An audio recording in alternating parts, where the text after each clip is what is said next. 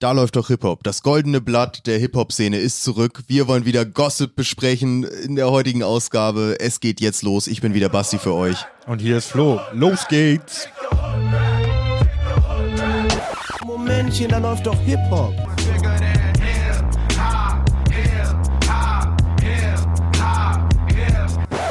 Sagen Sie mal, ist Ihnen sowas eigentlich nicht peinlich? Äh, nö. Ja, und da sind wir wieder, frisch aufgetankt in Folge 51. Basti, was war das für ein Gefühl diese Woche? Nach der 50. Folge für mich also ein ganz neuer Vibe jetzt. Definitiv, ja. Ich bin so richtig routiniert diese Woche. Ich mache mir gar keine Gedanken, wie das hier abläuft. Ich weiß ja, 50 Folgen haben gezeigt, wir sind der Flow schlechthin. Man steppt mittlerweile ins, Studio rein wie so der Star, der nur noch kommt, um abzuliefern, ne? So Richtig. ist es ja eigentlich, ja. Richtig, das braucht nicht mehr viel Vorbereitung und so würde ich sagen, fangen wir vielleicht hier einfach mal mit einem Trockenstart an. Ich habe eine Deutschrap-News mitgebracht, äh, die mich so ein bisschen hat staunen lassen. Und zwar gibt es eine Bündelung der Kräfte und zwar von zwei Speerspitzen. Ich habe gerade noch gelesen, gestern ist die News erst her, erst rausgekommen. Raf Kamoras Label schließt sich zusammen mit dem vom Bowser. Aha. Okay, das sind jetzt erstmal so zwei Großkaliber, ist ja klar, aber was haben die überhaupt für Labels? Ich frage mich so gefragt, auf was, für, für wen unterstützt denn Raff? Das sind bisher so jüngere Künstler, zum Beispiel einer, der heißt äh, Armin schieß mich tot und macht quasi nur so ähm, Dancehall-Tracks. Der ist also wirklich noch am Anfang seiner Karriere, äh, besticht durch zahlreiche Ernennungen von Fußballstars im Refrain. Okay.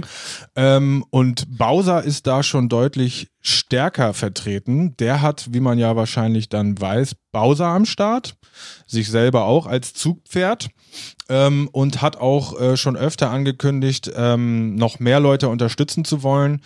Bowser ist ja generell gut verknüpft. Der hat, glaube ich, auch Reezy zum Karrierestart mit unterstützt. Der ist mittlerweile auch selbstständig unterwegs.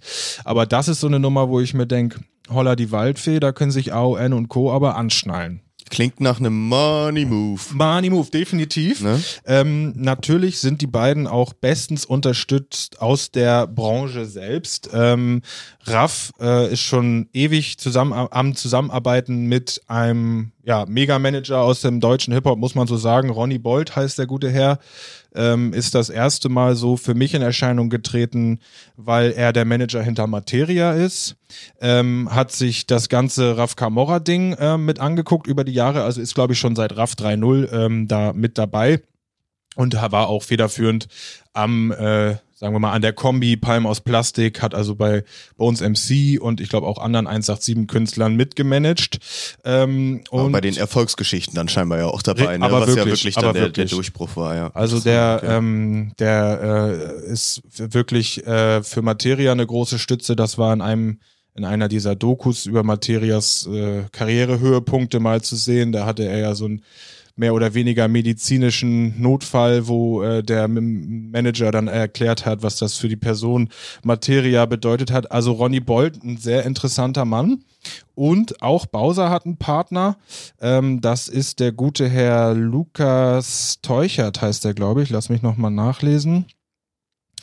Ähm, genau, richtig.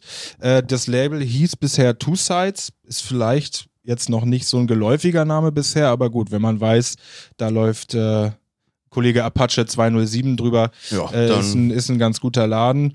Ähm, das Ganze wird in einem Joint Venture enden. Also ich bin mal gespannt, ob die jetzt quasi sich bald die neuen Trikots überstülpen, äh, flankiert mit Bowser und Raff und vielleicht sogar ein neues Label. Das wird sich noch rausstellen. Ich denke aber, es wird hauptsächlich um so Karriereplan gehen. Die Firma von Raff Camorra hat das schon bisher extern angeboten. Hatte ich hier, glaube ich, auch mal thematisiert, dass ich das mal in einem Artikel aufgeschnappt hatte und die also Parts übernehmen für Young Huren und andere Parts für Ah, KC okay. Rebell im, im Karrieremanagement. Genau, also sie sind da breit aufgestellt, deswegen, ähm, ja, ist das so die Frage, die ich mir als erstes stelle. sind auch für mich zwei Protagonisten, ohne jetzt den, den Fans der einzelnen Camps äh, ans Bein pissen zu wollen, die aber in den letzten Jahren für mich mehr durch beeindruckend gut organisierte Business Moves brilliert haben, als jetzt durch, durch virtuose Musik, sage ich mal so. Ja. Ähm, und wenn die beiden da zusammenkommen, äh, kann ich mir da schon mal ganz Gutes vorstellen, ähm, weil die, glaube ich, auch beide extremst gut connected sind. Wir hatten mal über Bowsers Amazon Konzertmoves gesprochen. Ich erinnere mich an Raffs Promo-Aktion, wo irgendwie halb Wien äh, gebucht wurde. Beide bei Red Bull, gern Be- gesehene Beide bei Gäste. Red Bull gesehen, genau. Also da, da kommt schon zusammen, was, glaube ich, zusammenkommen soll. Ähm, inwiefern die, das gerade jetzt die beiden persönlich nochmal in weitere Höhen katapultiert, weiß ich, kann ich mir irgendwie nicht so ganz vorstellen, weil ich glaube, die sind schon so an so einem gewissen Peak. Aber Sind- vielleicht ja auch für die Label-Kollegen im Endeffekt. Ich ne? denke auch, also dass die beiden sich da eher im, im Hintergrund sehen und auch als äh, oder am Konzipieren selbst. Man weiß ja, Raff hat das ganze Musikalische für sich so ein bisschen als beendet erklärt. Ich glaube, Bowser ist nah dran. Hatten wir da nicht auch schon mal eine es gab der schon mal die, die meine die Karriere Nennung, ist vorbei, Ankündigungen hier thematisiert. Also ich glaube, die sehen sich da wirklich eher im Hintergrund auch und auch als Macher, was ich ähm, bezogen auf Bowser ganz interessant finde, Ja. weil Ich der ja das, ja. eigentlich immer noch einen sehr wilden Lifestyle gepflegt hat für sich. Naja, äh, Raff gibt's dazu noch die Schlagzeile, der bringt seine Klamottenmarke jetzt zur Fashion Week. Also ich glaube, der ist da auch so eher der Macher im Hintergrund, wie schon gesagt. Der wird jetzt nicht da irgendwie äh, als Feature-Gast dann bei allen Künstlern XY in Zukunft da auftreten. Finde ich aber interessant, gerade wie wir schon angerissen hatten, die haben ja bisher es auch so für sich geschafft gehabt, relativ neue Moves im Deutschrap zu, zu, zu wagen. Raff, der da in ganz Wien, wie du eben schon sagtest, da, sagen wir mal, gemietet hat, um Projektion und Imagefilme abzuspielen für sein neues Album-Release. Bowser, der da äh, den ganzen Red Bull Soundclash für sich hatte, ne? Richtig, ja stimmt, das war ja so, so quasi Bowie seine, ne? gegen alle. oder Bowie and. Friends oder So, irgendwie genau. sowas, ja. ähm, hatten wir hier auch thematisiert. Ja, la- lassen wir das mal auf uns zukommen. Ich meine, wenn so eine Firma von denen, äh, wenn die zukünftige Firma von den Firmen anspricht hier in Deutschland, beispielsweise Spotify oder andere, da kann man ja eigentlich nur sagen, ja, sehr gerne. Was Mhm. habt ihr denn vor? Welche Künstler sollen dran teilnehmen? Also da bin ich wirklich gespannt und ähm, ja. Ich glaube auch, dass das mittlerweile immer mehr nötig ist, weil äh, mein Gefühl ist aber auch schon jetzt seit etwas längerer Zeit, dass Deutschrap wieder an so einem Peak ist. Also so alleine an diesen wöchentlichen Releases von irgendwelchen Hans Wurst MCs, die sich wieder Millionen Klicks kaufen, um damit Ja. in, in irgendwelche Trends zu kommen. Das heißt, da ist schon das ist schon aktuell so ein Markt, wo, wo krass viel kalku äh, kalkuliert wird und es im Zweifelsfall um die, um, um die schnellen Euros geht, so. Ähm, und sowas sättigt sich halt eben auch immer relativ Ja. schnell. Das heißt, irgendwie die in, in Anführungsstrichen ernsthaften Künstler müssen noch mehr dafür geben, irgendwie äh, aus der Masse hervorzustechen. Und ich kann mir schon vorstellen, dass gerade äh, Bowser und Raff und eben deren Management darüber natürlich auch ganz gut Bescheid wissen und dann jeden Hebel im Zweifelsfall nutzen können wollen. Weiß ich nicht, ob Ja, das gerade ja. grammatikalisch richtig war, aber du weißt, was ich meine. Habe ich Um verstanden. im Zweifelsfall dann ihre Künstler noch, noch zu, putsch, zu putschen. zu pushen. Ähm, deswegen, ich, ja, ich halte es auch für ein bisschen notwendig. Ich bin mal sowieso gespannt, äh, wie, wie das Ganze noch weiterläuft. Gerade mit diesen, das ist ja wirklich absurd mittlerweile. Wer Coronas äh, ähm, äh, Updates und Stories. Updates verfolgt, der, der sieht das mittlerweile, mittlerweile ja wirklich wöchentlich, die Posts mit, wer ist denn hier Travis Scott, wenn du wieder die, die Bilder nebeneinander gestellt hast. Travis Scott hat eine neue Single, die zwei Tage online ist und äh, Xantu und Fafu oder irgendwelche Rapper, Ja, die ja. halt kein Mensch jemals gehört hat. Und diese Deutschrapper sind immer, haben immer dreifach so viele Klicks und 20-fach so viele Kommentare in den ersten 24 Stunden.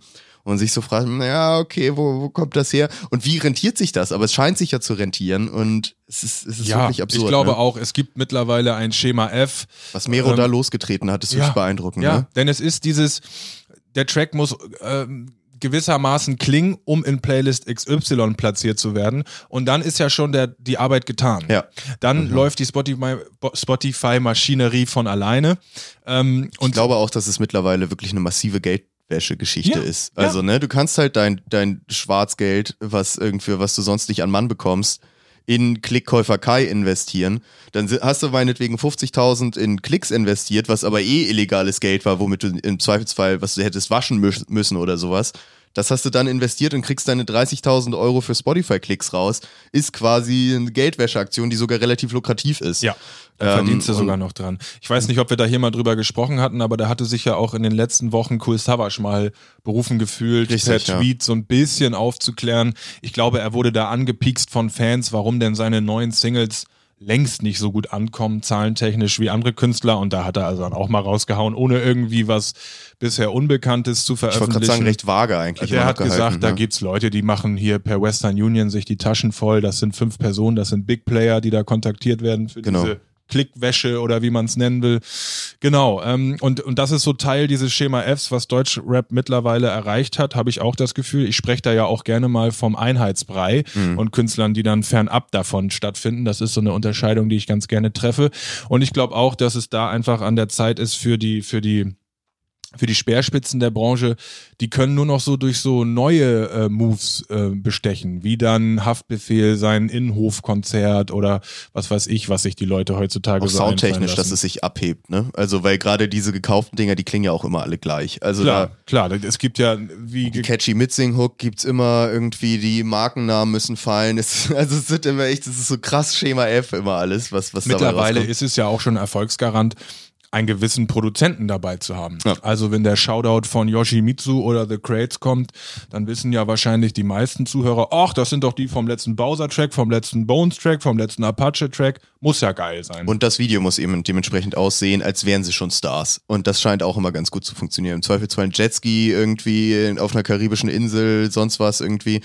Ähm, also es geht da viel darum, einfach den, der es schnell sich mal anguckt, ohne, ohne viel Hintergrundwissen, dass der denkt, okay, krass, die sind ja groß, hier, die mögen viele Leute, dann ist das ja nicht so schlimm, wenn ich das auch tue. So kann ich ja nichts falsch machen. ja. Und schon interessant so. Und ich frage mich immer, wann kommt es da zu einem Ende? Wann sind, wann gibt es keine Person mehr, die von solchen Videos oder Songs so krass geflasht ist?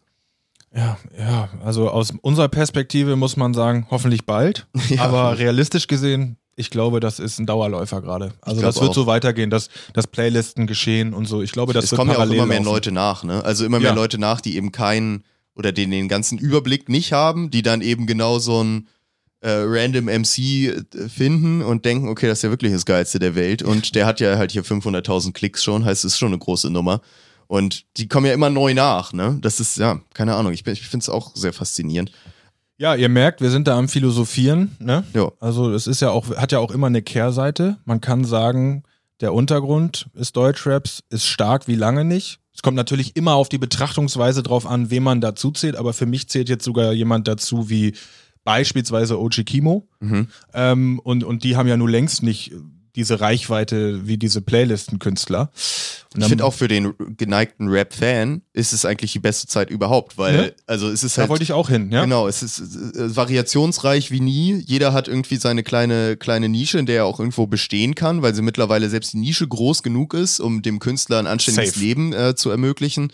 Und man muss halt mehr diggen, so, ne? Man Ja. muss halt mehr gucken und eben, man muss die YouTube-Trends äh, beiseite lassen und im Zweifelsfall irgendwie andere Wege finden, sich, sich für neue Musik zu informieren. Aber im Zweifelsfall gibt's total viel und jede, jede noch so kleine Nische wird bedient, ob das irgendwelche Scream-Rap-Geschichten sind oder sonst was, ne? Also es kann ja, es kann ja wirklich alles sein, ob es jetzt die emotionale Geschichte ist, ob es jetzt äh, super harter Straßenkram ist.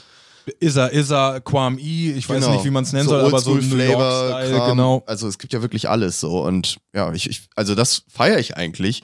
Nur man muss immer äh, erstmal an, an dem an der Masse an Bullshit vorbeischwimmen. Richtig. So, das ist halt so ein bisschen das Problem. Und das ist ja auch das, was ich immer merke in der Allgemeinwahrnehmung, dass das so, dass das Bild auf Rap gerade schon sehr prägt. Also so, dass es dann immer ist, so irgendwie sobald irgendwie ein Autotune auf der Stimme ist oder ein Lelele, ich rauche Marlboro gerappt wird, ist es halt immer so, oh, so klingt ja gerade jeder Rap, alles im Rap klingt ja irgendwie so, Rap ist voll scheiße, weil die, die machen nur Tune und sonst was so. Ähm, ist natürlich ein bisschen schade, aber in der, in der Außenwahrnehmung ist es tatsächlich so. Deswegen kann man es den Leuten nicht mal sonderlich übel nehmen. Ähm, andererseits kann man auch sagen, dann guck doch vielleicht mal ein bisschen genauer. Weil das kannst du ja quasi über jede Musikrichtung sagen. Ne? Ich könnte ja auch Aber bei, hallo. bei Pop könnte ich ja auch sagen, ist ja alles nur Mark Forster, aber ich glaube, der geneigte Deutsch-Pop-Fan wird da auch seine, seine Unikate kennen, wo er sagt, die, für die lohnt sich auch noch, das zu hören. Es ist nicht nur alles Mark Forster Glasperlenspiel, Das scheiße. ist der. Musikkonsum, der sich, der sich, ja, der sich, der, also der persönliche Musikkonsum, der muss sich da halt erstmal dran gewöhnen, ne? Zu Beginn hat man gedacht, geil, lauter Playlisten hier, das ist ja, da muss ich ja gar nicht mehr nachdenken, ich folge dem Ganzen. Und mittlerweile ist es wieder die andere Seite, dass man, ja, die, den Streamingdienst startet und denkst, was gibt, was gibt's fernab von den Playlist-Updates, wo gucke ich selbst? Ja, kann ich aber nur unterstreichen, dass das eigentlich eine, eine, eine geile Phase Aber ist. es wo muss doch, es muss doch noch Playlisten geben, wo richtig mit Herzblut bestückt wird, noch Lass die mich Playlist, mal oder? kurz überlegen. Eine wird mir jetzt einfallen. Da läuft doch Hip-Hop. Ah. Äh, verfügbar in jedem Streamingdienst, ne, den ihr euch nur vorstellen könnt. Äh, gerne mal ein Follow dalassen, wird eigentlich wöchentlich mit neuen Schmankerls, wie wir sie hier nennen, äh, bestückt. Ähm, auch diese Woche könnt ihr da wieder Updates ähm, erwarten. Bei mir wäre eins, um mal jetzt hier nur so einen Namen droppen zu lassen, ähm, Lucio 101 hat eine, hat eine Album released unter der Woche. Da habe ich einen Vertreter äh, gefunden. Ruf an, das wird auch auf der Playlist zu finden sein. Unter anderem, ne? Wir wollen jetzt hier nicht alles Genau. spoilern, aber das ist so Manchmal eine gibt es auch so ein Playlist. paar Überraschungsdinger, die wir dann da reinschmeißen, wenn man die gerade mal entdeckt hat oder sonst was oder gerade ganz gut gehypt davon ist. Von daher, hier wird noch mit Liebe und Herz die Playlist bestückt und da Ah. nicht um die Klicks, nicht um die Kommentare oder sonst was. Ähm, da, das, das können wir uns ja auch mal zugute, zugute halten. Die ich. Playlist geht runter wie Öl. So sieht's aus. Vielleicht, ich habe es eben schon im, äh, in, der, im, in den ersten Sekunden äh, angeteased, das goldene Blatt der, ähm, der Hip-Hop-Szene und da wollen wir uns natürlich auch noch ein bisschen festnageln. Deswegen würde ich dir gerne mit dir mal wieder ein bisschen Gossip besprechen, lieber Jawohl. Flo. Ich möchte dir gerne den Tee spillen, wie man so schön sagt. Mhm. Und da möchte ich natürlich auch deine Meinung zu hören. Du hast es wahrscheinlich schon mitbekommen. Wir sind alle aufgeregt. Wir, die Artikel bei TNT überschlagen sich. Äh, was sollen wir machen? Cardi B und Offset. Die Trennung, Flo. Was ist da los? Was, das Liebesaus. Was, was gibt's noch für Titel immer bei solchen Sachen? Liebesaus im Scheidung Hause. 2.0. Scheidung 2.0, aber da spielst du schon direkt auf was an, ja. Ähm, wir haben es mitbekommen. Cardi B und Offset, die eigentlich immer die, die Traumehe der, der US-Rap-Szene, Ja. die zwar schon immer recht fake war, aber nach außen hin waren sie natürlich immer das Dream-Team, beide Allerbest. Superstars. Ähm, Nochmal Offset als Mitglied der Migos. Ähm, eine Riesennummer. Cardi B muss man, glaube ich, gar nicht mehr erwähnen. Äh, die kennt fast jeder, würde ich mal behaupten. Ja. Mit der erfolgreichste Female MC der, der USA. Und ja, da gab es natürlich immer die, die romantische Ehe mit, äh, mit beeindruckenden Musikvideos gemeinsam und hin und her. Und aber jetzt ist es wohl aus, Flo. Ja, ja, also der geneigte, da läuft doch Hip-Hop-Zuhörer, wird wissen, für mich kann das, war da, kann das keine leichte Woche gewesen sein nach dieser Neuigkeit. Ich bin der, der hier gerne mal aus B Story Highlights berichtet hat. ähm, ja, ich bin äh, davon auch überrascht worden als Experte. Allerdings, ähm, ja, lässt mich auch so ein bisschen kalt. Ähm, diesmal wurde das Ganze jetzt nicht großartig aufgebauscht. Natürlich Berichterstattung, selbst in deutschen Medien, la la la. Aber es wurde nicht unbedingt, nicht zwingend die Dreckswäsche gewaschen. Was ich als, als, als Insider äh, dieser Thematik jetzt äh, preisgeben kann, ist, sie hat sich gestern Hat sie Abend. sich bei dir gemeldet? Sie hat sich bei mir und auch anderen im Instagram Live bei paar Millionen und mir gemeldet und da ein bisschen Stellung zu bezogen, weil natürlich auch von der Cardi, äh, von den Cardi-Fans, mir fiel jetzt gerade kein Name dafür ein, eine gewisse Hatewelle Richtung Offset und die Migos ging, die sie versucht hat jetzt einzudämmen. Er sei nicht fremdgegangen, alles tippitoppi, aber das hat sich so ein bisschen auseinandergelebt und man ist nicht mehr so auf, dem, auf derselben Höhe, wie man zu Beginn war. Gut, das sei mal dahingestellt, ist mir eigentlich auch Wahrheitsgehalt technisch egal. Ich habe das Gefühl, ähm, sie trifft damit so einen Punkt, äh, wenn man jetzt so die Entwicklung der beiden Künstler sieht über die letzten Monate hinweg. Cardi B geht in die Richtung, die macht Livestream mit Präsidentschaftskandidaten, also die hat mit Joe Biden gesprochen, sowohl auch mit äh, Bernie Sanders. Und Offset ist der ja, der will immer noch mit den Migos die, die Stripclubs besingen und ähm, ähm, es regnen lassen, was diesen Kontext angeht. Es war ja wohl schon auch in der Vergangenheit so, dass er ihr schon öfter mal fremdgegangen ist und so solche Sachen, Genau, dass da wohl also immer da- mal wieder im Magen war. Da ja. hat er sich die eine oder andere Nummer geleistet und wenn man das so sieht, also jetzt ein plumper Vergleich, sie ist auf dem Weg, die nächste Beyoncé zu werden, äh, was die Re äh, Relevanz angeht und ich glaube, Offset ist nicht bereit zum jetzigen Zeitpunkt da den Hover zu machen, den Jay-Z, der der der auch ein Superstar ist, aber auch immer brav daneben steht, wenn Sich auch mal zurücknimmt im genau, Zweifelsfall. die ne? Moves ja. machst. Nee, Und das glaube ich auch. ja, und dann ist das fast äh, eine Business-Entscheidung, obwohl das jetzt sehr äh, kaltherzig klingt, aber ja, dann hat Cardi B da für sich eine Entscheidung getroffen. Was Ich glaube, die ganze Beziehung selber war eine Business-Entscheidung schon von Anfang an, oder das nicht? ist ja also, auch immer so, was so nebenher läuft, das sagt man ja auch zu Jay-Z und Beyoncé, ne? dass Mhm. man sich da irgendwann, was die Beziehung angeht, äh, relativ egal ist, aber dass man eben für sich entdeckt, wir sind hier das Money Couple, Ja. also wir sind das Zugpferd, wenn wir das zusammen alles machen, Sagt man so schön, Liebe vor Leuten hat nichts zu bedeuten. Wunderbar, das Ja. trifft es. Äh, und ja, also wenn man sich mal so überlegt, was Jay-Z und Beyoncé für eine gemeinsame Welttournee für Geld einheimsen, ähm, ja, das sind schon Moves, die sie, die sie solo nicht bringen können. Letztens gerade gelesen, dass ihre Yacht, die Jay-Z und Beyoncé haben, was war das, 5 Millionen Dollar pro Woche kostet? ja, oder ja, irgendwie also auf jeden sowas? Fall Millionen pro Woche, fast Millionen pro Tag. Ja. Also unfassbar, aber gut, Yachten sind teuer. Aber deren Yacht ist halt auch beeindruckend riesig. da Also, müssen wahrscheinlich auch fünf Beiboote für Security und Co. oder so Locker, ne, dabei ja. sein. Ja, aber du hast recht, das war der Schocker der Woche. Ne? Was Das sagst du denn dazu? Also du bist ja jetzt nicht so eng verknüpft. Fühlst du mit Offset oder wie ist deine Sicht der Ah, Dinge? Ich bin da eher ein bisschen Team Cardi, sage Mhm. ich ganz ehrlich. Ich, also mein Girl Cardi habe ich schon öfter gehofft, dass sie da sich langsam mal so ein bisschen losreißt und emanzipiert, emanzipiert an der Stelle, weil ich wusste schon immer, der Offset ist natürlich nicht gut für sie. Im Ja. Endeffekt so. Sie hat mir schon öfter mal berichtet, dass da sich häufig gestreitet wird, äh, gestritten wird im Hause B. Mhm. Und äh, das will ich natürlich auch nicht für meine Cardi. Ähm, andererseits glaube ich, dass die beide auch relativ kaputte Leute sind. Ja, so. ähm, und es halt wirklich relativ viel Business-Kram war dahinter. Jetzt hat sie es zwar gerade relativiert, es steht ja aber im Raum noch so ein bisschen der Vorwurf, dass Offset sie halt wieder betrogen hätte und eben auch eine andere Frau äh, geschwängert hätte. Ähm, Richtig, habe ich auch mitbekommen, ja. ist halt so ein bisschen, ist natürlich dann der Paukenschlag so, wo man das auch nicht mehr wegignorieren kann, selbst in so einer Fake-Celebrity-Beziehung so, wahrscheinlich eh schon beide in zwei verschiedenen Häusern gewohnt haben und so.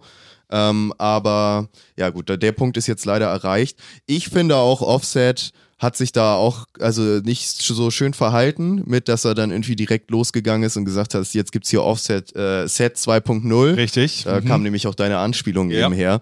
Heißt so nach dem Motto, jetzt bin ich hier noch besser, wo ich, wo ich die alle endlich ja, los also bin. ich so. habe schon damit abgeschlossen, Genau, Leute. weiß ich nicht, ist vielleicht ein bisschen, ja, Offset übrigens der Typ, der also vor dem gemeinsamen Kind mit Cardi B schon ein Soloalbum hatte namens Father of Four. Also vier Kinder. Ich glaube, mit Cardi B Nummer fünf, wenn jetzt bei dem Ehebruch auch noch Nummer sechs bei rausgekommen wäre, also dann müsste ich seine Strategie dies hingehend wirklich mal hinterfragen. Gut, es ist jetzt alles noch Dreckswäsche und Gerüchte, wobei man sagen muss, die Cardi-Bands, äh, Fans sind wirklich äh, pfiffig, was das angeht. Da gibt's also allerhand ähm, Videos au- aus dem Social-Media-Output der beiden der letzten Wochen und Monate, wo man im Nachhinein betrachtet so, so ein paar ähm, äh, ja, so ein paar Events erkennt, wo doch Offset versucht, irgendwas zu verbergen. Es gibt so eine Aufnahme von ihm, er streamt sich beim Zocken, wohl im gemeinsamen Haus. Cardi kommt irgendwie rein, ist auch zu, vorher zu erkennen. Gleich kommt Cardi B rein. Und er hat große Mühe, sein Riesenhandy gerade rechtzeitig noch vorher irgendwie zu verstecken, scheitert daran, es äh, in die Hosentasche zu stecken, setzt sich dann drauf. Und das fanden also die Fans dann äh, ganz logisch zu erkennen, dass er da versucht, äh, eine Affäre oder ähnliches zu verheimlichen. Und davon gibt es zahlreiche Videos. Auch Videos, wie er dann mit anderen Damen außer Cardi B TikToks veröffentlicht hat und dann sagen natürlich die Cardi B-Fans, die ist es, das sieht man doch, das, äh, das Knistern zwischen den beiden. Also ja, da kann man sich dann sein eigenes Bild von machen. Ich glaube auch. Also, dass er da nicht die. Ich glaube, da braucht Cardi B wirklich mehr einen, der so ein bisschen supportive ist, der sie da in ihrer Karriere unterstützt. Und deswegen möchte ich an dieser Stelle vielleicht auch mal sagen: Hey Cardi, äh, in case you're lonely right now, um, I'm, I'm here in, in Germany, Hamburg, Germany. Um, reach out to me. You can find me on Instagram uh, at, at Kung Fu Rakete or at Right. uh, dldh.podcast. You Uh, can even uh, just put the name into Spotify, you will find his podcast straight away. Yeah, right away. Uh, slide in our DMs, uh, and I, I- I think you won't be lonely anymore then. So. Das wäre doch was. Gut. Ne? Ja. Vielleicht hier nächster Interviewgast. Stell mal vor, ey. Oh, dann wird sie hier nur so rumschnattern. Wollte ich mal gesagt haben, so, ne? Nicht, dass sie da, weil die soll jetzt nicht denken, dass da sich keiner mehr in der Welt für sie interessiert. Ähm, es, es gibt noch ein paar Typen hier in Hamburg, Deutschland, Ja, ähm, die ihr Gesellschaft leisten würden. Gut, und dann würde ich sagen, schließen wir den ersten Knaller ab, indem wir zum zweiten übergehen. Für mich auch ein Highlight der vergangenen Woche. Hip-Hops erste Auktion beim Auktionshaus, jetzt kommt's, Sotheby's. Äh, my dear. ähm, das Ganze wurde ja, ähm, ja beworben. Äh, größtenteils Erwähnung hat es gefunden durch ähm, die, den Verkauf der Krone, die Notorious B.I.G. bei seinem ja, letzten Fotoshooting, bevor er ermordet wurde, getragen hat. Ähm, Auch eins der ikonischen Bilder von ihm, wie er die, die Krone eben aufhat. Ne? Richtig. Das ganze Ding ist auch über den Ladentisch gegangen und zwar für mehr als eine halbe Million, was ja echt nicht schlecht ist. Ja. Nicht schlecht, aber auch irgendwie weniger, als ich, ich persönlich erwartet hätte. Ähm, ich weiß nicht, wie siehst du das? Ich erinnere mich da noch an eine andere Auktion. Ge- Wurde nicht auch mal das, Ange das Auto, das durchlöcherte Auto von Tupac schon mal verscherbelt? Äh, Hatten wir auch mal drüber gesprochen. Ich meine, das war wesentlich mehr, was dabei rausgekommen ist. Ich hätte jetzt gedacht, gerade die ikonische Biggie-Krone, womit man ihn ja immer verbindet, hätte ich gedacht, dass sie mehr als eine Million bringt, ehrlich ja, gesagt. ich, ich, ich ahne deinen Gedanken total. Ich habe nur das Gefühl, ähm, ja, oder wie viel elitäre Käufer gibt es denn, die sich sagen, die Krone oder das Bild davon muss ich haben. Also ich habe so gedacht, gut, es gibt P. Diddy, es gibt Jay-Z, es wird auch noch andere Reiche mit Interesse an Hip-Hop geben, aber es gibt natürlich eine viel größere Lobby, muss man ja schon fast sagen, für äh, Kunst oder für Klar. Liebesbriefe und Kronen von Madonna oder äh, Prince und wie sie alle heißen. Ich glaube, mit der ersten Auktion nimmt das jetzt erst, jetzt erst so ein bisschen Fahrt auf. Von daher hoffe ich, dass es da auch, so makaber das klingen mag, noch so ein paar Highlights zu verscherbeln gibt. Ne? Es ist ja wirklich kein positiver Grund, Eigentlich dass nicht. Ja. diese Krone zur Verfügung steht heutzutage. Ähm, wir hatten auch mal reingeguckt eben, da wurden also über 100 Items verkauft. Einige waren dann so Flyer-Sammlungen aus den 80er Jahren zu ursprünglichen Hip-Hop-Veranstaltungen aus New York. Es gibt aber auch die viel erwähnte Liebesbriefsammlung von Tupac Shakur aus seiner Highschool-Zeit. War Viel auch so Postergeschichten, ne? Ich Genau. mich irgendwelche äh, BC Boys Poster, LL Cool J oder irgendwie solche Geschichten. limitierte Schuhe, limitierte Jacken. Also das war wirklich jetzt, jetzt nicht so der Banksy-Rahmen ne, von, von Auktion, sondern da ging es wirklich um das Highlight der Biggie-Sache und dann eben so ein paar, ja, so ein paar Schmankerl für Experten oder Fans. Finde ich aber geil. Ist eine geile Entwicklung. Und ich würde mir wünschen, das war so meine Idee, das läuft ja alles immer relativ steif ab, wenn ich jetzt so das vor Augen habe, wie zum Beispiel diese Banksy-Auktion da vonstatten ging. Das sind da ja dann Anzugträger und Co. Ob man da nicht so ein bisschen Hip-Hop-Input gebrauchen könnte. zum Beispiel der Auktionator, jetzt meine Idee, DJ Khaled. We're the best! Another one! Another one! Oh, das wäre echt gut. Oder dass da so ein streng äh, dreinblickender Jay-Z das Ganze einfach so ein bisschen beobachtet. Ob so ein Blick von dem ins, ins Käuferpublikum nicht die Preise so ein bisschen hochtreiben könnte. Wenn er so 500.000 für die Krone von Biggie, Entschuldigung, ah, meldet er sich und sagt 700.000. Ich könnte mir auch vorstellen, dass das gerade so eine.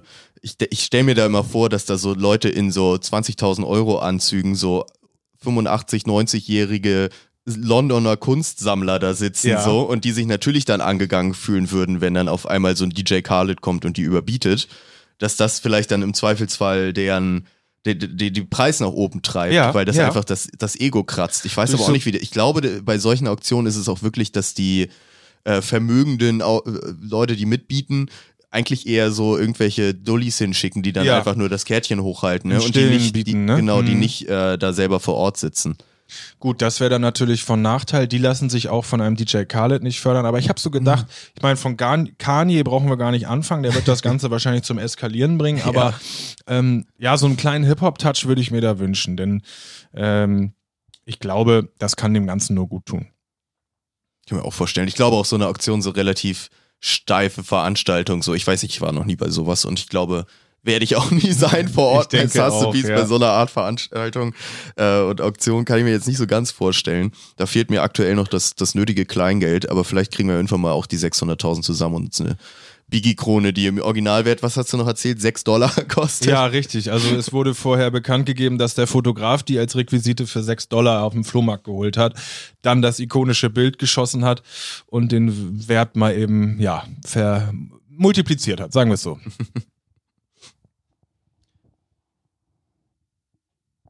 Eine kleine Business-Geschichte hätte ich sonst noch, die ich ganz interessant fand. Äh, Das schließt so ein bisschen an an ein Thema, was wir boah, bestimmt vor 10, 20 Folgen irgendwann mal besprochen hatten. Da lang, hattest- lang ist's her. lang, lang ist her, da hast du mal davon berichtet, dass eine der größten ähm, Schallplattenfabriken abgefackelt war, Jawohl, wo so in gewissermaßen die ganze Schallplattenindustrie gebankt hatte, wie sie jetzt weitermachen sollte, weil es irgendwie wirklich nur zwei, drei Fabriken auf der ganzen Welt gibt, die diese Art herstellen. Ich weiß nicht mehr ganz genau, was es war, aber es war ein essentielles Bestandteil für Schallplatten.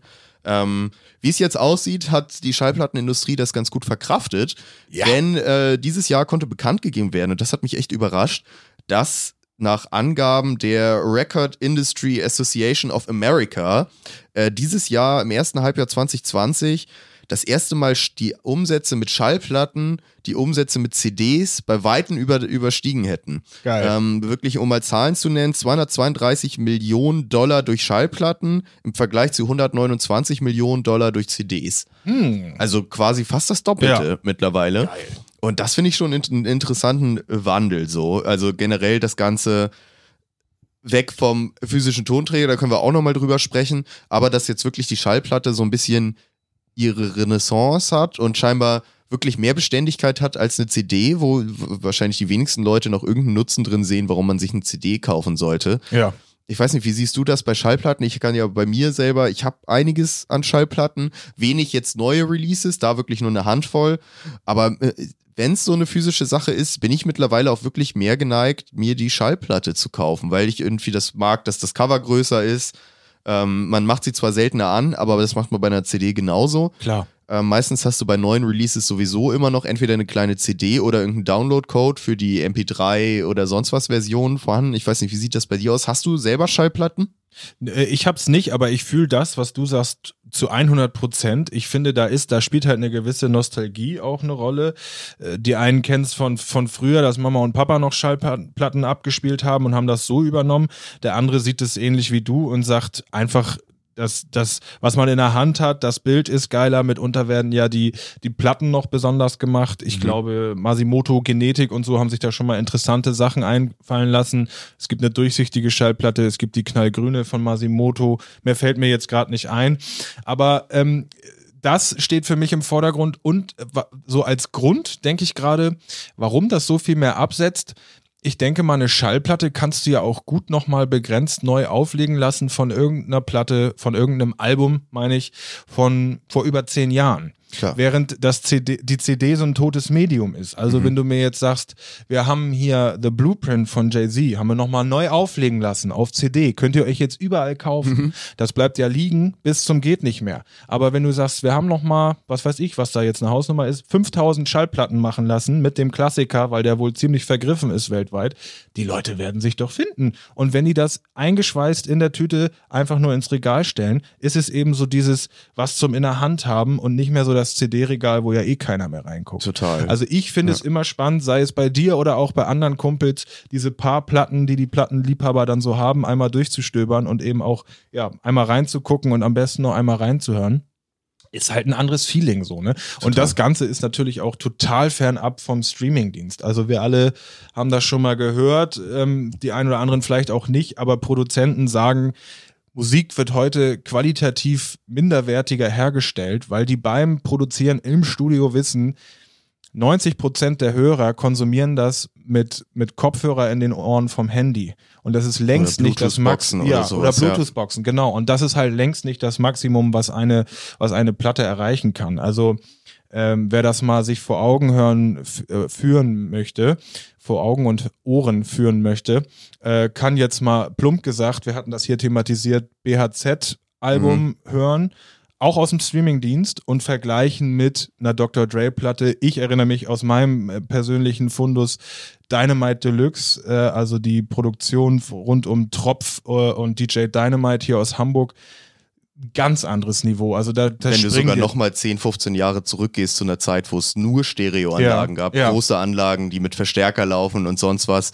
also so gerade diese 80er Jahre Produktion, so eine Michael Jackson Produktion. Ja, da bin so, ich leider raus, Das ist wirklich, das ist vollkommen noch mal ein Stück höher. So man merkt wirklich, wie die Produktionsqualität so wirklich ein bisschen abneigt au- aufgrund des Endmediums so ein bisschen, was wo, wo es dann auch wirklich abgespielt wird. Ja. Ist doch aber geil. Also ich finde das immer so schön zu hören. Wir hatten das damals schon gesagt, dass diese Firma, die da also Probleme hatte wegen des Brands, ähm, echt Profit macht, dass Ja. das echt für die wieder eine Branche geworden ist. Und ich finde, das ist so ein gutes Zeichen. Total. Ich meine, die also- haben halt auch so den DJ-Markt, glaube ich, der so ein gewisses Grundrauschen immer gibt an Verkäufen, weil die halt immer auf die Platten gehen und für die sind CDs irrelevant. Äh, als- Aber das sind dann eben auch DJs, die Handwerk betreiben. Ne? Wie viele kennen wir, was machen wir für Sprüche über David Guetta und Co., die nur die Knöpfe drücken und Schiebler hochschieben und dann eben aufs DJ-Pult springen, um zu, stand, zu tanzen, statt da irgendwas live auf der Bühne zu mixen. Ja, also ich habe wirklich das Gefühl, es gibt da wieder, oder nicht wieder, es gibt einfach eine große, große Menge an Leuten, die, die quasi Feinschmecker sind. ich merke es auch bei mir selber immer, dass es ein Riesenunterschied ist. Also man, dass es ja schon eine bewusste Entscheidung ist, ich höre jetzt mit einem physikalischen Medium Musik. So, anstatt jetzt meine Spotify-Playlist anzumachen. Und da finde ich es viel befriedigender, die Platte aufzulegen, weil du wirklich siehst, da passiert wirklich was. Es gibt die Nadel, die fährt die Dinger ab, wo du genau siehst, du kannst ja sogar das Ohr an die Nadel halten und hörst so, wie langsam, wie man leise den, den Sound hört von dem Song und so. Du merkst, da passiert wirklich was physikalisches, was physisches vor deinen Augen Ja. sozusagen, was du ja bei einer CD nicht hast. Sobald du da auf den Knopf drückst, fährt die rein in den, in den CD-Spieler, du siehst nichts mehr davon, es, es fühlt und sieht genauso aus, ähm, wie wenn du, wenn du es über Spotify anmachen würdest.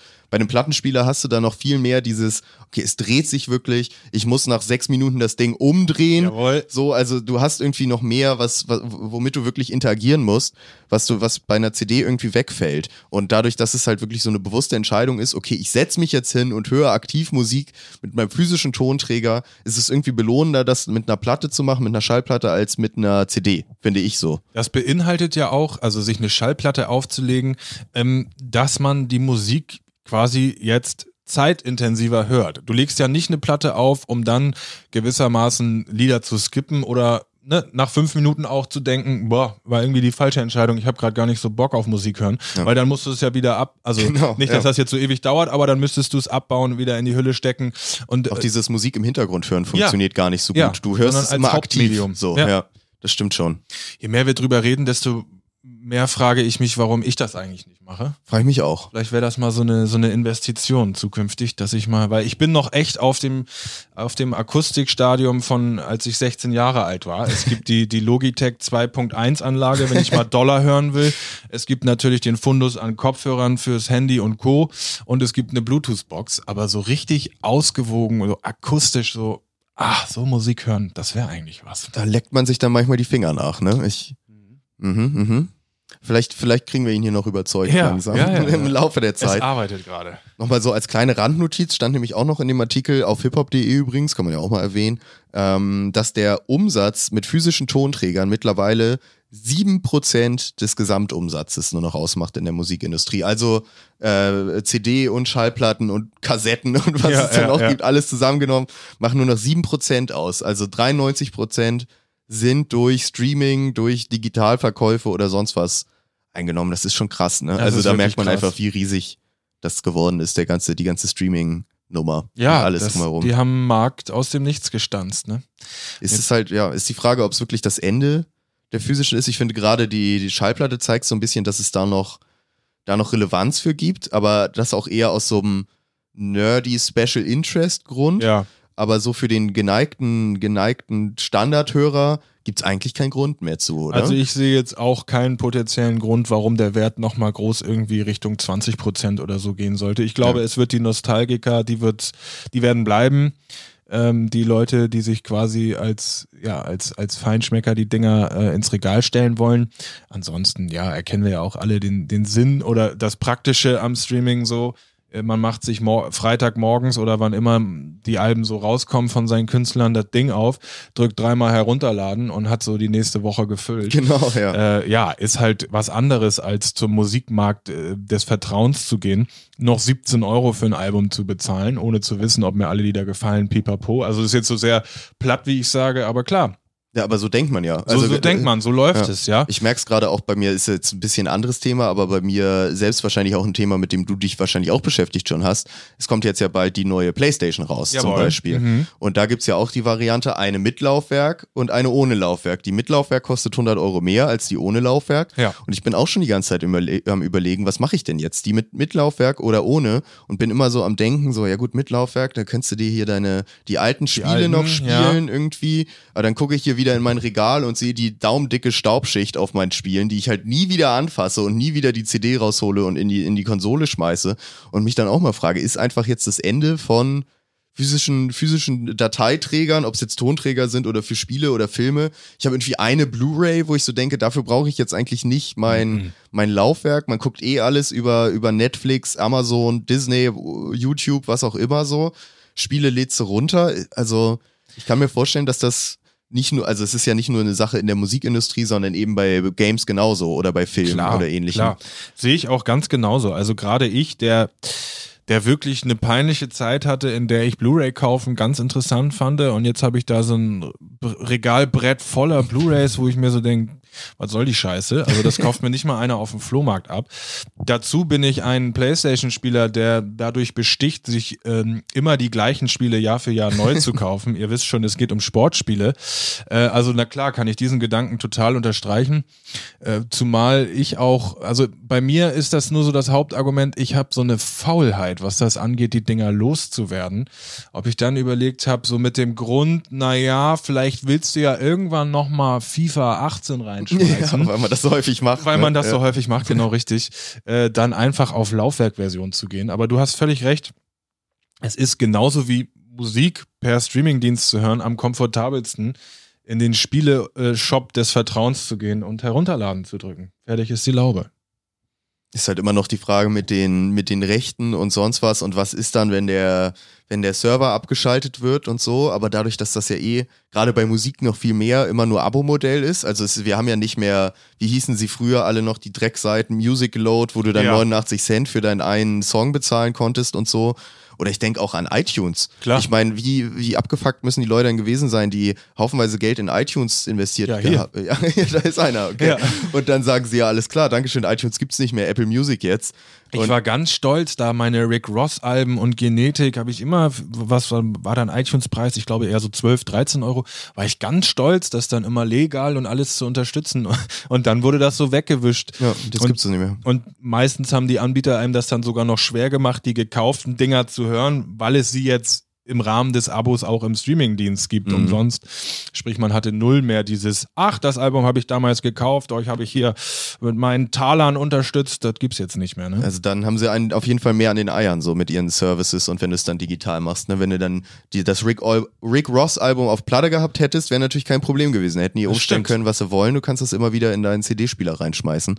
Aber ja, ist dann vielleicht so ein bisschen, was man dann auch in Kauf nehmen muss. Ne? Dafür hast du jetzt halt die Riesenauswahl, die man, die man dafür haben kann, dass man dann vielleicht nicht mehr alles als Eigentum. Außerdem ist das ja so massenabdeckend, dass man dann also immer im gleichen Boot sitzt. Äh, sprich, da, äh, da entsteht ja auch ein unheimlicher Druck. Meinetwegen, jetzt gehen mal in Nordeuropa die Netflix-Server nicht. Mhm. Die haben nicht viel Zeit, sich da irgendwie äh, Argumentationsketten auszudenken. Die wissen, wir müssen den Scheiß in 24 Stunden wieder zum Laufen bringen, sonst kündigen die hier und, und machen uns die Hölle heiß. Also ich glaube, zukünftig wird man da nicht irgendwie Dauerausfälle zu, zu, zu erwarten haben. Ja, vielleicht auch mal, wäre wär das ein Punkt, wo Feedback von euch Zuhörern ganz nett wäre. Sind Basti und ich dazu nostalgisch? Kann ja auch gut sein, dass die meisten Leute denken, ah, ihr mit euren Laufwerken und Co. oder Scheiß was drauf. Wir, wir sind schon längst im neuen Zeitalter angekommen. Oder seid ihr eben auch Verfechter von ab und zu mal eine Schallplatte oder vielleicht sogar eine CD kaufen für, für, fürs Autolaufwerk oder was weiß ich. Stimmt, gibt's Wäre auf noch, jeden ne? Fall ganz interessant zu hören. Ja. Nochmal abseits davon, kaufst du dir die neue Playstation? Ja, safe. Und Safe, sie ist sogar ja. so günstig, dass ich fast Bock hätte zu Release Ja. zuzuschlagen, weil ich eigentlich dachte, das wird teuer, dass man noch mal ein halbes Jahr bis Jahr abwarten muss. Aber jetzt habe ich fast Lust, mir ein eigenes Weihnachtsgeschenk damit zu Ja, machen. ich habe auch Bock. Wobei sie ja teurer ist als die alle davor. Also Ja. sie ist schon teurer, aber ich finde auch, dass das so ein Preis ist, wo ich sage, dafür, dass du eigentlich quasi da so einen Supercomputer bekommst, ist es nicht ganz so schlecht. Aber Bei mir nur problematisch, ich muss vorher noch den Bildschirm upgraden. Also ich Oh. werde eine neue Glotze Wohl oder übel werde ich mir Ja, wohl Mann, zulegen Dilemma müssen, ich doch. armer Typ. Ja. scheiße, scheiße. Na gut, werden wir da berichten am Ende des Jahres, wie, wie unsere PlayStation Experience so war. Jawohl. Bei der Recherche zur heutigen Ausgabe bin ich noch auf eine relativ interessante Sache gestoßen. Und zwar im Zusammenhang mit der Drillmusik.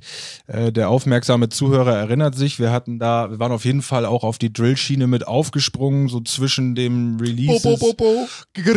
Äh, zwischen den Releases von Pop Smoke, der das Ganze so ein bisschen eingeführt hat, dann hat das Ganze auch Einzug äh, erhalten in Deutschrap.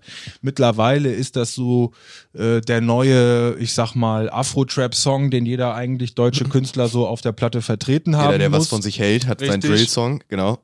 Ähm, und Amerika scheint da auf jeden Fall eine Stufe weiter zu sein. Da hat sich jetzt ein mir bisher unbekannter Produzent aufgetan namens Black Mass, der ähm, also was relativ Interessantes für sich erkannt hat oder versucht hat. Und zwar, ja, so musikalische Klassiker, man könnte fast sagen Evergreens, auf Drill zu legen. Also so diese, Okay. diese berühmten Mash-Ups. Mhm. Ähm, man kennt die ja auch schon so ein bisschen, was weiß ich, der eine legt äh, Alex und Jizzes mit Snoop Dogg zusammen oder was es da für Vertreter gibt. Ich würde sagen, wir hören einfach mal ein bisschen rein, um vielleicht so einen kleinen Eindruck zu bekommen, äh, wie das so Hau mal wirkt. raus, ich bin gespannt, ey. Ähm, ich habe da mal zwei mitgebracht. Der erste ist jetzt also ein wirklicher Evergreen. Es handelt sich um Earth, Wind and Fire, natürlich gemixt mit Pop Smoke. Hier ist das Stück.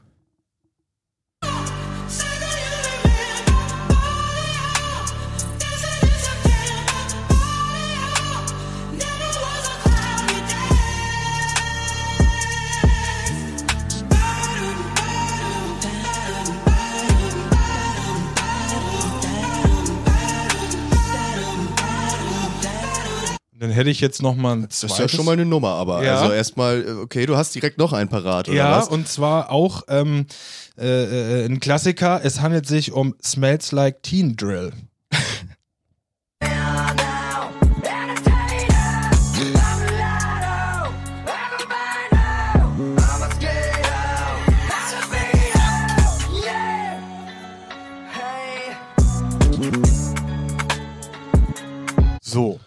Okay, ja, er muss mal erstmal ein bisschen auf sich wirken lassen, das Ganze. Äh, Das Klingt ging ja mir ganz genauso. Äh, der Herr Black Mass hat sich da auch noch an wirklich anderen spannenden Projekten versucht, sogar Michael Jackson Thriller auf äh, äh, Drill gelegt. Aber ich finde, so blöd gesagt, das hat was. Oder? Das hat schon was. Man merkt schon, Potenzial. dass man Drill unter viel legen kann. Ich finde gerade der Earth, Wind and Fire Song, der klang auch echt ganz geil. So, also da fand ich, da hat es auch ganz gut gepasst. Irgendwie so die, also ich weiß nicht, wie ich es beschreiben soll, aber irgendwie kam da was ganz Gutes bei raus. Ich finde jetzt ähm, Smells Like Drill Spirit war dann ähm, ein bisschen mehr zurechtgebogen, finde Ja. ich. So klang es für Mhm. mich. Also wirklich ich, eher wie so ein meinst. Radio-Mashup, wenn DJ DJ sonst was bei Radio Hamburg wieder irgendwie seine zwei Songs zusammen äh, mixt oder so, so klang's, das klang mehr so in Ja. diese Richtung. Aber da kann schon, kann schon gut was bei rauskommen. Und gerade diese, die, die rollenden Bässe vom Drill, äh, die unterlegen das gerade ganz gut. Ist natürlich auch der, der moderne Sound gerade. Also gerade die Version, die dir gefällt, ähm, von Earth, Wind and Fire, das ist, glaube ich, ein Track aus den 70ern oder so, ähm, der birgt für mich wirklich Potenzial und das müssen ähm, ja die Follower von Black Mass ähnlich gesehen haben. Der hat also unter der Woche oder unter den letzten äh, Tagen da äh, zuerst Einblicke gewährt per Twitter-Post und die gingen dann ja, ziemlich viral ähm, in, seinem, in, seinem, in seinen Maßen. Und dann hat er die auf Soundcloud gebracht. Das ist jetzt auch der Grund. Also ich finde, dieses Ding, das hätte ich sogar gerne in die Playlist gepackt. Ja. Soundcloud äh, ist natürlich schwierig, aber ähm, für jeden, den das interessiert, einfach mal ähm, Black Mass im Kopf behalten. Wenn man das googelt, stößt man da ziemlich schnell drauf, weil das gerade ja viral geht. Ähm, ich finde, das birgt Potenzial. Würde mich mal interessieren, was die, was die Zuhörer da so zu sagen. Ist ja jetzt nicht äh, Hip-Hop pur, ne? Ja. Ähm, w- was, was seht ihr da noch kommen? Soll er mal Elton John mixen oder sagt ihr vielleicht auch einfach sein lassen? Ist halt die Frage auch, ob der Drillbeat selber jetzt wie so eine Art Gimmick gerade ist, das, was, was man einfach gut auf Sachen setzen kann, weil es so der moderne Sound ist, oder ob man wirklich sagen kann, da kommt wirklich ein neuer Song bei raus, der irgendwie auch einen gewissen anderen Ton mitbringt, was ich jetzt finde bei, bei September von Earth, Wind and Fire irgendwie so das Gefühl hatte. Jetzt weniger als bei Nirvana, wo es sich mehr gimmickhaft angefühlt hat. Das stimmt. Also was man auch sagen kann, bei den drei Beispielen, die ich bisher von Black Mass gehört habe, ist fast jedes Mal der gleiche oder ähnliche Drill drunter gelegt, sprich mhm. das variiert sehr wenig. Im gleichen Kontext habe ich aber auch einen Artikel ähm, oder war im Artikel erwähnt, dass der Drill quasi den Ursprung gefunden hat oder der Drill den Pop Smoke auszeichnet bzw. ausgezeichnet hat, ist durch zwei amerikanische New Yorker Produzenten entstanden. Okay. Und in Amerika machst du auch nicht ähm, den Drill-Track äh, von Produzent 0815, sondern du musst zu denen nach New York und dann hast du einen Drill-Track auf deinem Album. Okay. Und diese Jungs sehen das also quasi fast als Genre für sich und haben, was das angeht, auch was vor. Ähm, äh, allerdings, ähm, ja, hängt das mit Künstlern zusammen. Die sagen also, es wäre für sie ein Träumchen, mal Künstler wie Young Thug oder so auf so ein richtig hartes Drill-Gestell äh, zu kriegen, weil das dann eben ganz neu wäre. Mhm. Äh, wie das dann ob das in Zukunft kommt, steht für mich zur Frage, denn ich glaube, viele Künstler schrecken jetzt auch davor zurück, weil sie eben nicht einerseits auf den Pop Smoke Zug irgendwie noch aufspringen wollen oder eben nicht diesen einen Song auf der Platte als Vertreter dafür haben wollen. Also ich ja, glaube, ja. es gehörte dann, es würde mehr dazu gehören, dass sich jetzt, um beim Beispiel von Young Thug zu bleiben, dass der sich gewissermaßen da so reinfuchst und sagt, ich muss mal eine Platte machen, die so klingt. Ansonsten würde ich das irgendwie es nimmt ihm ja auch finden. so ein bisschen seinen uniken Young Thug-Style, weil das wäre ja wirklich was, er passt sich so ein bisschen an, an, den, an das aktuelle Geschehen, wo vielleicht auch ein Hit-Song bei draus entstehen könnte. Aber es ist jetzt nicht so das, was man auf einer, auf einer Platte von ihm direkt erwarten würde, wenn es jetzt wirklich nur ein Song ist, um einmal noch den, den Drillbeat mit drauf zu haben. Ja. Eher wie du sagst, dass er sich reinfuchst und sagt, alles klar, jetzt beschäftige ich mich wirklich mit dem Thema und bringe eine ganze Platte dazu raus. Aber ich kann mir auch vorstellen, dass denen das vielleicht schwerfällt, das dann wirklich nur einmal so, weil man muss jetzt so einen Song haben, ähm, sowas aufnehmen, weil ich glaube, es gibt viele Rapper, die da anständig drauf performen könnten, aber es halt nicht unbedingt machen wollen, weil es dann so ein bisschen zu weit weg ist von deren, deren musikalischer Realität irgendwo, ne? Ja, ja. Ist aber wirklich interessant, dass, also, ne, dass das in Amerika so als für sich stehendes ja. Ding steht, meinetwegen Genre. Und in Amerika nimmt das jeder Produzent auf und auch jeder Künstler und sagt, ja, klingt geil, nehmen wir jetzt einfach dazu. Genau. Aber interessant, ey.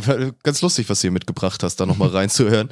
Ich bin mal gespannt, was da noch für Experimente gemacht werden von dem Black Mass, war der Name? Richtig, genau. Sonst im Zweifelsfall mal selber googeln. Scheint ja jetzt auf Soundcloud auch alles unter seinem äh, Künstlerprofil veröffentlicht worden zu sein. Finde ich schon mal gut. Ich habe sonst auch noch eine kleine Geschichte aus den USA mitgebracht. Ist wieder, ist wieder ein kleines Basti-Thema, wollte ich aber mitbringen. Ähm, es geht um den guten TI. Mhm. Wir kennen ihn, Tipp. Ähm, spätestens zuletzt bei uns mal wieder thematisiert worden durch die Casting-Sendung auf Netflix, deren Name mir gerade entfallen ist. Oh, mir auch. Kommst du noch drauf? Nee, auch nee. nicht mehr. Netflix, große Casting. Äh, die Rapper. Rutsche, wo die Smoke draus entstanden genau, ist. Genau, die Rutsche, wo die Smoke draus entstanden ist.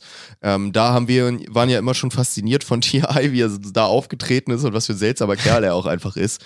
Ähm, jetzt wurde TI wegen Kryptowährungsbetrug äh, verurteilt. Das oh. ist ja mein Thema, das ja. bringe ich immer ganz gerne mit. Äh, 75.000 Dollar Strafe. Ich habe es auch vor allem mitgebracht, weil ich damals, als das aktuell war, das auch mitbekommen habe, was er da so gemacht hat. Ähm, er hat damals ganz aktiv ähm, eine, eine, eine Kryptowährung namens Flickcoin äh, beworben, hieß, das ist sein neues Venture und sonst was. Es wurde immer als das Netflix on Blockchain beworben, was auch immer das sein soll. ähm, also völlige, völlige Vaporware, wie man da so schön sagt. Also eigentlich was null Gehalt hat und einfach nur darum geht, Geld von Leuten irgendwie einzusammeln. Kam dann alles raus, es war nicht seine Firma, er wurde großzügig äh, entlohnt dafür, oh. da Werbung zu machen. Jetzt wurde er zu 75.000 Dollar Strafe verurteilt, was bisschen wieder das ist. Ich hatte das damals vor einem halben Jahr oder so mitgebracht, dass Rick Ross, glaube ich, auch zu ähnlichem verurteilt wurde. Mhm. Da war es auch schon so, dass das, wozu die verurteilt wurden, wesentlich geringer war als das, was sie dadurch eingenommen haben. Hier bei TI ist es auch so, dass ihm angeblich 200.000 plus Luxusgüter aller Ferrari oh. dafür gegeben wurde. Ja. Und jetzt muss er halt eine 75.000 Euro Strafe zahlen, äh, Dollar ähm, was dann etwas seltsam ist. So, klingt ähm, nach einem guten Deal für klingt ihn. nach einem guten Deal jetzt für ihn im Endeffekt. Ich weiß nicht, was sich Tipp dabei gedacht hat. Ich gehe davon auch aus, dass er jetzt nicht groß viel Reue gezeigt hat, ähm, so wie man ihn kennt, so als, als knallharten Businessman. Ich habe extra nochmal nachgeschaut. Der Flickcoin hat zum aktuellen, zur aktuellen Stunde einen Wertverlust von 99,89% erlitten. Autsch. Also für Hardcore-TI-Fans, die sollten vielleicht jetzt zuschlagen, ist gerade günstig. Aber ähm, also da wurden wohl sehr viele Leute ähm, übers, übers Ohr gehauen. Das war ja da so, so um 2017 rum, wo dieser ganze Kram aufgepoppt ist. Mhm. Deswegen möchte ich auch nochmal bestärken, jeder, der Werbung zu solchen, gerade diesen ganzen Kryptothemen von Rappern sieht, lauft, Ja. wenn ihr das seht. Bloß die Finger davon, lassen. fernhalten. Okay. Jedes Mal. Es gab, es gibt den einzigen, der übrigens dabei ziemlich beständig war, habe ich auch schon mal von berichtet, ist Aiken. Ja, Äh, Aiken hatte ja immer mal mit dem A-Coin angefangen, äh, wollte eine Art autarke äh, Stadt, äh, ich weiß nicht mehr Aiken wo. City. Aiken City. Oh Mann. Was war das, Zimbabwe oder so, irgendwo in Afrika. Ja. Ähm, aufbauen und das läuft auch weiterhin und läuft wohl auch ziemlich gut. Also da ist so, das ist so das, das einzige, die, die einzige Erfolgsmeldung mit Rapper in Kombination mit dieser ganzen Kryptothematik. Ähm, Aiken soll auch dadurch richtig, richtig wohlhabend sein. Ne? Wenn ich Ja. mich richtig erinnere, geht das fast in Richtung Milliarden oder so, was der da. Ja, weil er halt so einen riesen Anteil an den, diesen A-Coins hat, die, die Mhm. dann auch nochmal ganz gut im Wert gestiegen sind. Deswegen da, aber das ist auch eine recht lobenswerte Sache, die er da angeht. Dementsprechend freut's mich tatsächlich, dass es da nicht so ein Betrug war. Bei allen anderen allerdings schon ähm, und da blöde die Finger von, von lassen. Ich fand's nur irgendwie wieder ganz interessant, was in dem Artikel auch nochmal mal am Rande erwähnt wurde, was mir dann auch wieder eingefallen ist, war, dass äh, TI ja gerne mal mit strangen Aktionen ähm, Richtig, da denke ich nämlich auch gerade dran. Das ist nicht das erste Mal, dass er so eine zweifellose oder zweifels, Zweifels- zweifelhafte Aktion bringt. Verzeihung. Wie zum Beispiel Ende letzten Jahres, wo rauskam oder ja, rausgekommen ist, dass er wohl seine Tochter zu jährlichen Tests ihrer Jungfräulichkeit schickt ähm, und das überprüfen lässt. Und dann hat er ganz stolz und öffentlich verkündet, als wäre das quasi ein, eine, ein richtiger Verdienst, den er sich als Vater da äh, zu, zuschreibt. Fürchterlich. Da wurde er dann aber auch öffentlich für auseinandergenommen. wurde Ich ganz weiß gut noch, auseinandergenommen, ja. Ähm, die, die Damen um Will Smith rum haben so ein YouTube-Format, wo sie ihn da richtig auseinandergenommen haben. Zu Recht. Äh, generell ist T.I. der, der immer noch von seinen hier Live Your Life mit Rihanna von 2010 Mhm. zehrt. Er hat natürlich auch äh, viele Leute unterstützt. Er ist ein OG der Szene, aber so sein eigener Verdienst seit über zehn Jahren steht so ein bisschen zur Frage, finde ich. Ja. Er zehrt oder zehrt einfach gut an seinem OG-Status von 2006 bis 2010. Ich kann mir auch vorstellen, dass er viel Business im Hintergrund noch Ja, hat. So, ja. da, da habe ich jetzt nicht du so siehst, den einen. anders ziehst du nicht die Netflix-Deals äh, Genau. an Land, aber ähm, ich würde mir wirklich da einfach wünschen, dass der mal musikalisch wieder zusieht, denn der hatte ja wirklich Alleinstellungsmerkmale. Ich weiß noch, das Album King, das, das ging ab dem 16-jährigen Flori aber richtig ab auf die Ohren damals. War das das mit äh, Whatever You Like und so diesen ganzen Geschichten oder ist das sogar noch älter? Das war, das war noch davor. Das war sein Soloalbum mit I'm the King, dem gleichnamigen Track. Das, das ging also richtig steil. Und da, damit hat er sich so zum Star hochgeschaukelt, dass eben Rihanna und Co., ich glaube Timberlake war doch auch, ähm, sich da Features ergattert haben. ja, genau. Also ich glaube, er ist auch so ein Kandidat, der, wie man hier so dann die Leute, die von der GEMA-Mucke leben, sagt. Ich glaube, so Ja. einer ist er auch mit dem amerikanischen Pendant dazu. Amerikanische Nena. Ja. Gut, das heißt, also ich denke gerade, deutsches Äquivalent, mh, müssen wir aufpassen, dass Echo Fresh sich nicht von so einer Kryptofirma anschnacken lässt. Richtig, ne? der nimmt ja gerade auch Werbung, alter Verwalter, hatten wir ja auch schon erwähnt. Die Volkswagen-Werbung, rast, da, da raste ich jedes Mal so auf, wenn ich, aus, wenn ich das höre. Ich denke, Alter, du bist, warum kannst du das denn machen? Du kannst doch jeden anderen. Aber Volkswagen, ernsthaft, so die Schweine? Mich kotzt auch diese offene Art so an. Also muss ich einfach so sagen. Der, der stellt sich dann ja immer so hin und sagt, wieso? Ich habe doch, VW hat mir nichts getan, jetzt als blödes Beispiel. Das hat er nicht gesagt, aber so würde er es wahrscheinlich sagen. Nö, wir haben ja keine Vorgeschichte, die haben ja nichts getan, da kann ich doch Werbung für machen. Und genauso hat er auch seine Frau auf YouTube äh, amerikanische Lieder parodieren lassen auf Deutsch, so schlecht übersetzt. Wo man auch so denkt, Kann man machen, muss man aber auch nicht, ist nah an Geldschneiderei. Jetzt diese ganzen Werbespots ist auch so das Ding. Mach doch mal wieder eine Platte, die sich irgendwie lohnt, anstatt so viel Arbeit da in irgendwie. Ich glaube, der Zug ist wirklich abgefahren für ihn. Oder ich meine, wer hat noch Bock auf eine Echo-Platte? Also Ja, die letzten zehn Echo-Platten klangen wie alle, äh, klangen irgendwie alle gleich. aber dann will er es nicht wahrhaben, oder was ist das? Dieses Ich glaube, er versucht in der sich, Öffentlichkeit. sich versucht sich andere Einnahmensfelder zu sichern. Da, so nehme ich das. Also Als alleine wie oft er in irgendwelchen Sendungen auftaucht, auch mal irgendwie nur als äh, reingespielter Gast, der irgendwie mal schnell eine Videoansage macht oder sonst was, Werbedeals, sonst was. Ich kann mir schon vorstellen, dass er jetzt mehr in die Entertainment-Richtung geht, am Ende so neben Elton in den ganzen Quiz-Shows und so Boah, steht. Alter, Aber, ne, also ich kann mir nicht vorstellen, dass er jetzt noch denkt, oh, wenn ich mein nächstes Album aber mache, da, da kommt das Cash rein. Ja, du- das glaube ich nicht bei Echo, ehrlich Da gesagt. magst du wirklich recht haben. Das ist wirklich, das ist eine düstere, düstere Aussicht gerade, die du hier aufzeichnest, aber du hast schon recht. Ich fand auch persönlich gesehen jetzt seine schauspielerischen Versuche nicht ganz so geil, muss ich wirklich so sagen. Er hatte da ja die Serie zusammen mit Ferris, Ferris MC war dabei. ne? ja. Und teilweise auch Kida. Ramadan, Blockbusters, also gut besetzt. Eigentlich, er wirkte nur immer so schrecklich klamaukig. Also ich habe mir damit schwer getan. Vielleicht tue ich ihm auch Unrecht. Ich mochte die Sendung eigentlich schon, aber ich hatte jetzt auch keinen großen schauspielerischen Anspruch, ehrlich gesagt. Okay, okay. Ja, ich fand zum Beispiel Ferris MC hat da durchaus mehr rübergebracht. Aber das stimmt, das stimmt. Der hat ja besser performt Das als ist als natürlich Echo. auch Geschmackssache. Nichtsdestotrotz haben wir das jetzt noch mehr mitgenommen. Echo, hör auf mit der Werbung. Ja, vor allem für VW, ey, das muss doch echt nicht sein. Also klar, jeder muss irgendwie sein Geld reinkriegen und Deutsche Bahn war ja auch okay und so, das geht ja alles, aber ich weiß nicht, gerade für solche, die wirklich einfach strange sind. Aber ich habe auch einen krassen Hass auf VW, muss ich dazu sagen. Aber vielleicht Nicht zu daher. Unrecht, ne? Nicht zu Unrecht, ja. Ja, werden viele wissen auch. Ähm, gut. Ja. Das soll es für Ja, heute grad gewesen sein. Ich habe gerade noch mal so überlegt, wir hatten die Playlist, ja, die haben wir euch empfohlen. Wir sind die Themen durchgegangen, wir sind die Woche durchgegangen. Nach wie vor schwerst routiniert in Folge 51 hier So heute. sieht's aus. ähm, dann würde ich sagen, soll das der Ausklang sein. Wir entlassen euch in die Woche, Genau. bedanken uns wie immer fürs Zuhören und dann bis zum nächsten Mal. Bis zum nächsten Mal. Macht's gut. Amena Zickzack.